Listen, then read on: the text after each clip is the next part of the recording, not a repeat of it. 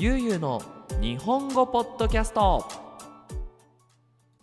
はい皆さんこんにちは。ゆうゆうのポッドキャストのお時間です。皆さんお元気にしていますでしょうか、えー今回はですね前回に引き続きけいごくんに、えー就職活動日本でお仕事を探すのってどうなのっていうお話を聞いていきたいなと思います。それではけいごくんよろしくお願いします。お願いします。はい。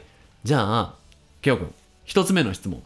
これ実はテイク2なんですけど、実はテイク2なんですけど、日本の就職活動終わってみて、どうですか？こういうなんか感想とかあったら。終わったー。って感じです。大変だった？大変でしたね。何が大変だった？えー、ストレスすっごく溜まるんですね。日ス本のトレスが。おおな、何がストレスなの？僕ね、実はね、やったことないんですよ。日本の就職活動。あそうなんですか？そうそうそうそうそう。何が、うん。何が大変かってやんなきゃいけないこといっぱいあるんですね。うん、あそっかそっか。ごめんね、ちょっと話を遮ってしまって。そのやんなきゃいけないことがいっぱいあるっていうことで、まあ聞いている人がイメージしやすいようにそのざっくりと就職活動スタートからゴールまでどういうふうにやっていくのかっていう説明をしてもらってもいい、はいはい。はいまずは、えーまあおしなんだろう会社を知るために会社の説明会に行ったりとかしますよね、はいはいはい。で仕事とかどんな仕事してるのかどんな会社なのかっていうのをいろんなところ巡る、まあ、聞いたりするわけですよね。それはなんかそういうイベントがあるの？イベントがあったりもしますし、うん。僕の時はやっぱりコロナウイルスになってしまってイうん。ベント会場が使えなかったので、うん。オンラインで、うん。えーそういうのやってました。なんかどんな説明を聞いてなんか覚えてる？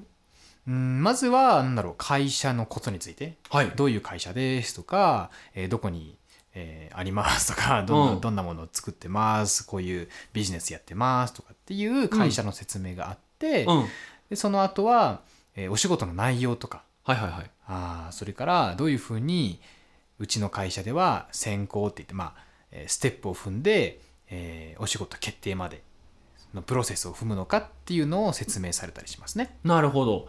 これ多分海外の就職活動と大きく違うからここも説明してもらいたいんだけど大体そういう説明会って何人くらいの人が参加するの？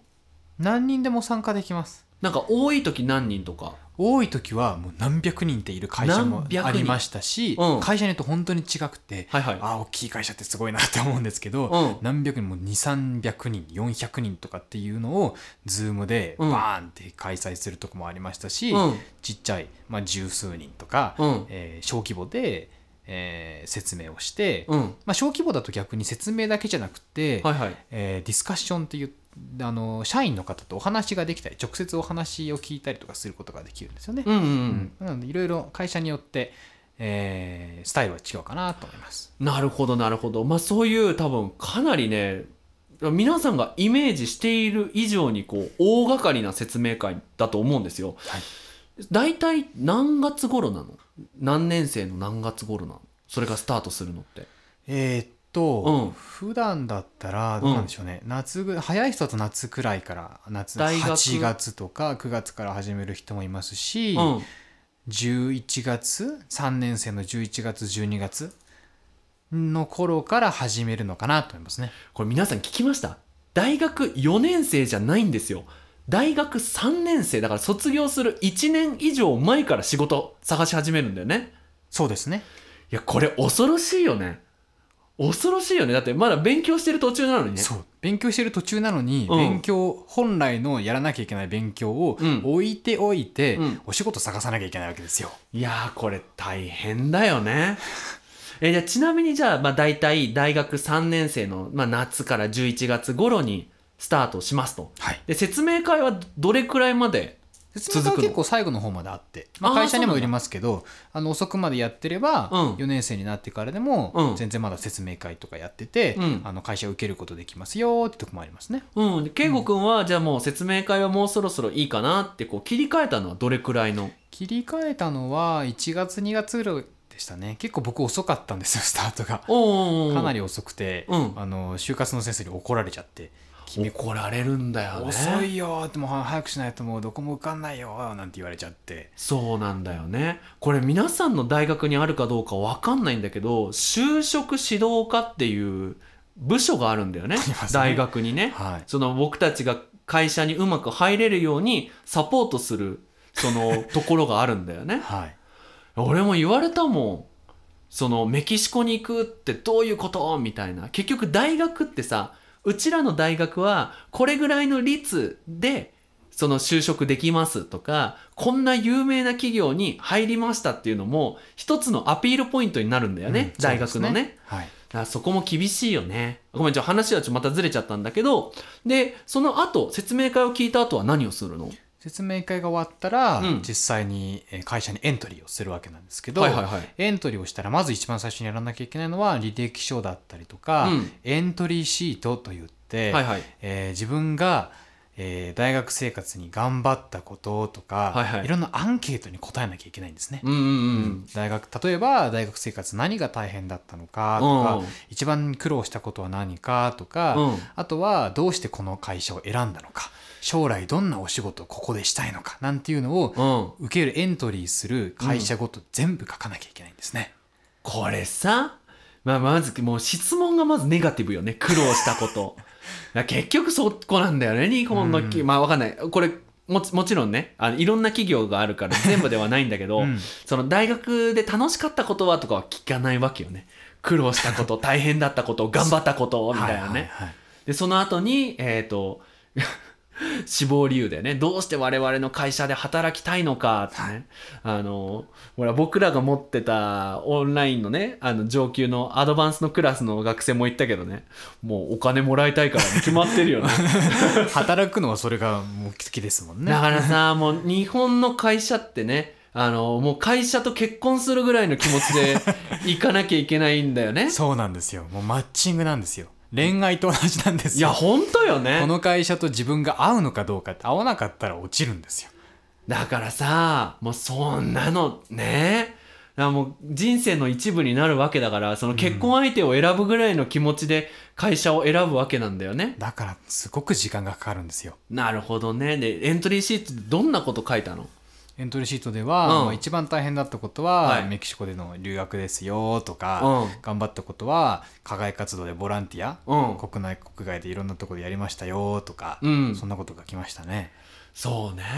でなんかこう死亡理由とかは？死亡理由とかは、うん。僕が受けてた会社は、うん。結構社会インフラ生活インフラに携わるようなこと、まあうん。例えば電気が水道なきゃダメですよねとかうん。生きていく上でなきゃいけないようなものをに関わるうん仕事を探していたんですね。はいはいはい、まあ、どうしてかっていうとやっぱり、えー大学時代にいろんな国に行って、うん。まあ日本では当たり前だけど海外ではないもの。うん、例えば例えなんだろう電気がたまになくなっちゃうとか、はいはいはいはい。水のシャワーがないとかいろいろあるわけですよね、うん。そういうのが当たり前にあってほしいよねっていうことでそういう会社を受けていたんですよね、うん。うん。でそんなところで志望動機は書いてました。なるほどね。こう自分の海外経験からこういうインフラがない世界を見てみて、僕はぜひこのインフラを世界にあれしたいその御社と 共にみたいな。そうなんですまさにそうなんです、うん、まあでもねそういうなんかこう動機がしっかりしてるかなんかこう軽い気持ちで私たちと働くなんてそんなのいけませんよみたいなとこはあるよね。そうですね。そっか。でそのまあエントリーシートを送って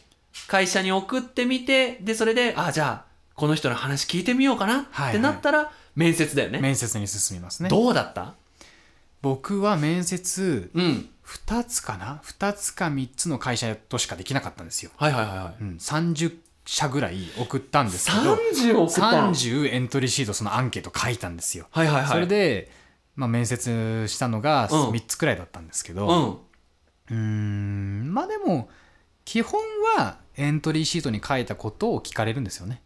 ああなるで最初は。ほどね。でそれに対してもっとさらに聞きたいことがあったら、うん。追加で質問をしたりとか、うん。うん。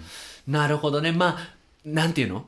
こうゴーストライターじゃないけどこういうの書いとけばいいよねっていうのはさ まあこのネットの世の中だからいっぱいあるわけよいっぱいあるね。んですよ。なんか例えばこういう服に関係するお仕事だったらこういう私内容で書いて受かりましたよみたいなのをね、うんその自分の本当の経験かどうかっていうのは大事だよね。そうですね。うん。まあ、だ嘘ついてる人とは働きたくないからね。まあ、それはわかる。それはわかる。はいはい。で、その後に、まあ、なんかさ僕が聞いたことあるのは圧迫面接って言ってこう面接官がすごく怖いみたいなうん話も聞いたことあるんだけどはい圭吾君は直接そういうのはなかったの？圧迫まではいかなかったですけど、うんちょっと態度悪くないっていうのはありましたああそなんでそれ人の話聞く態度ですかっていうのはあって、うん。どういうことかっていううと、はいはい。僕の後ろの壁うん。に時計があったんですね、はいはい。で時計ずーっと見てるんですよ。ずっとはやばいよね。僕の目見てくれないんですよ、うん。僕の目見てまた上見て、うん。僕の目見てまた上見てとか、うん。ずーっとなんか態度があまりよろしくないっていうか。ああそうね。なんかそこもさその日本の、まあ、就職活動わかんない。もう圧倒的にイメージしかないんだけど、うん学生は会社に選んでいただくっていうような感覚で就職活動を学生もするし会社側もしてるっていうのもあるよね。ありますね。うん、逆なんだけどね。そうなんですよ。うん、結局選ぶのは僕たちなんですけどね。そうね。ねその会社の駒となって働いてくれる人がいるっていうのにこう感謝をしなきゃいけないけど、なんかこう日本の企業文化というかなんかそういうちょっと会社の方が強いみたいなのはあるよね。残ってますね。うん。そっかそっか。まあでもその中でこう面接をい、まあ、3回受けてでそれも1回じゃないんだよね確か1ね回じゃないですね。僕が結局行くところになった会社は、うん。さいよ4回ありましたね。4回それはどれぐらいの期間で？1回目から4回目まで。僕すっごく早くてうん。2週間で終わりました、2週間で？はい、もうこの人いいかなって思ったら2回目2回目3回目3回目4回目ポントンンポンって行きましたね。ああそう。はい。そっか。なんかその中でさその、まあ、今回行く会社でこう印象に残ってる質問とかある？なんかこれなんか答えるの大変だったとかこれ聞かれて、あ面白い質問だなとかっていうのがもしあれば。えーと一つちょっとあ答えるの難しいなっていうふうに思ったのは、うん。あの趣味の話をしてたんですよね、はいはいはい。何が好きなんですかっていうので、うん。あ海外旅するのが好きですって言って、うん。じゃあ一番好きな国どこですかって言われて、はいはいはい。あフィリピンですよっていうふうに言って、うんあの僕私フィリピンに行ったことないんですけど、うん。1分まあ2分ぐらいで、うん。あのフィリピンを僕好きにさせてくれませんか？どういう国か教えてくれませんか？おーフィリピンプレゼンですね。フィリピンプレゼンうんをやってくれって言われて、うん。まあ心の中では、うん。あフィリピンなんででもち日本から近い4時間で行けてさって、うん。日帰り、まあ、日帰りは無理かもしれないけど23日あったら行けるんだから自分で行ってみてこいよって思ったんですけど、そういうわけにはいかないのでもちろんね。まあ、自分の言葉でお話、まあ、あのどういうことが好きでとかって話はしたんですけど、うん。うん。でも他は結構まあ僕が受けた面接が少なかったっていうのもありますけど、うん。結構ベーシックな普通のおよくある質問ばっかりだったので、うんうんうん。うん。そんなに苦労はしなかったですね。まあね。まあそんなにいろんなこう突拍子もない質問ばっかされても困るしね。困りますね。うん、逆になんかねそういうなんかパーソナルなことばっかり聞かれて嫌だったって言ったら会社の印象も悪くなっちゃうからね、うん。そこのなんかどれぐらい踏み込むかっていうのは多分会社の中でなんかルールはあるんだろうね。そうでしょうね。うんわかりましたわかりました。でまあねそれが終わってえっ、と会社から連絡が行くわけですよね。はい。その時どうだった？いやードキドキしましたよ。本当に。ドキドキした。うん。1回目2回目は、うん。あのまあ、僕が受かった全部行ったところの会社なんですけど、うん。そこは1回目2回目はメールで届くんですよね。はいはいはいはい、はい、受かったので、えー次回いついつどうですか？みたいなの言って、うんえ1回目2回目進んで、3回目は電話で来たんですよね。電話でその日にうん。連絡が来て、うん。あの3次面接通ったので次最終面接ですけどいついつ何時からどうですか？っていうふうに言ってアポイントメントを取って、うん。で123は全部 Zoom でオンラインでやりました。うん。で最4回目の最終だけうん。本社会社に行ってはいはいはい。面接を受けて、うん。で合格はその場っていうかそこの会社その日にあそう面なんだ。接が終わって、うん。あの控室待つひお部屋で待っていたら「うん。あちょっとあの恵子くんあのこっち来てくれる?」って言って他の部屋に移動して、うん。そこで「あ受かりましたよ」っていうふうに直接。えじゃあそこでごめんなさいの人もいるわけじゃん多分まあいるかもしれないですね。うわそれうわそうなんだ。それ緊張するね、緊張しますね。でもやっぱり、うん。あの就職活動って大変なので、うん。その場ではきっと「はいありがとうございます」って言うんじゃないですかね。あーまあね。100%まあね。まあ後で断れば断りたければ断ることできるので。まあね、うん。そうね。そこもなんか不思議なところでその一社受けて合格したらそこしなかったら次じゃなくて一気にいっぱい受けてで自分でも選ぶんだよね。そうなんです。ストックを貯めておくんですよね。うん。それもねなんかどうなのかなって思う部分はあるけどね。変ですよね。もやっぱさすが日本って感じですよね、うん。なるほど。分かりました分かりました。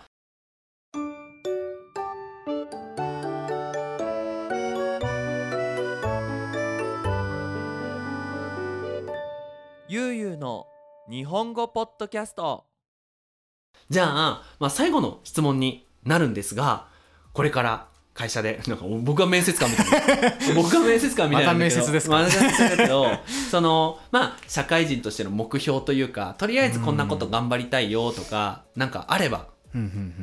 まあ近いところで言うと、うん。まず、まあ、一最初の1年目とかは仕事に慣れることですよね、まあそうだよね。うん、人間関係ちゃんと作って、うん。えー仕事に慣れて、まあ、自分で回せるようになってっていうところから始まって、うんでしばらく最初は日本で働かなきゃいけないんですけど、うん。5年後とかはあの違う国に結構インターナショナルな会社なので、うん。他の国にもあの支部とかがあったり工場があったりするので、うん。まあ、他の国、まあ、ラテンアメリカがいいですよねせっかくなので。そうだよね。うん。またメキシコだったりとか、うん。ラテンアメリカの国に戻ってきて、えー自分の好きなスペイン語を話しながらうん。楽しい生活をしながら仕事がしたいなって思ってますいやーね。もうこのグアダラハラのねインフラが良くなってうん停電しないで、いつでもクラスができるようになるのを僕は楽しみに待ってます。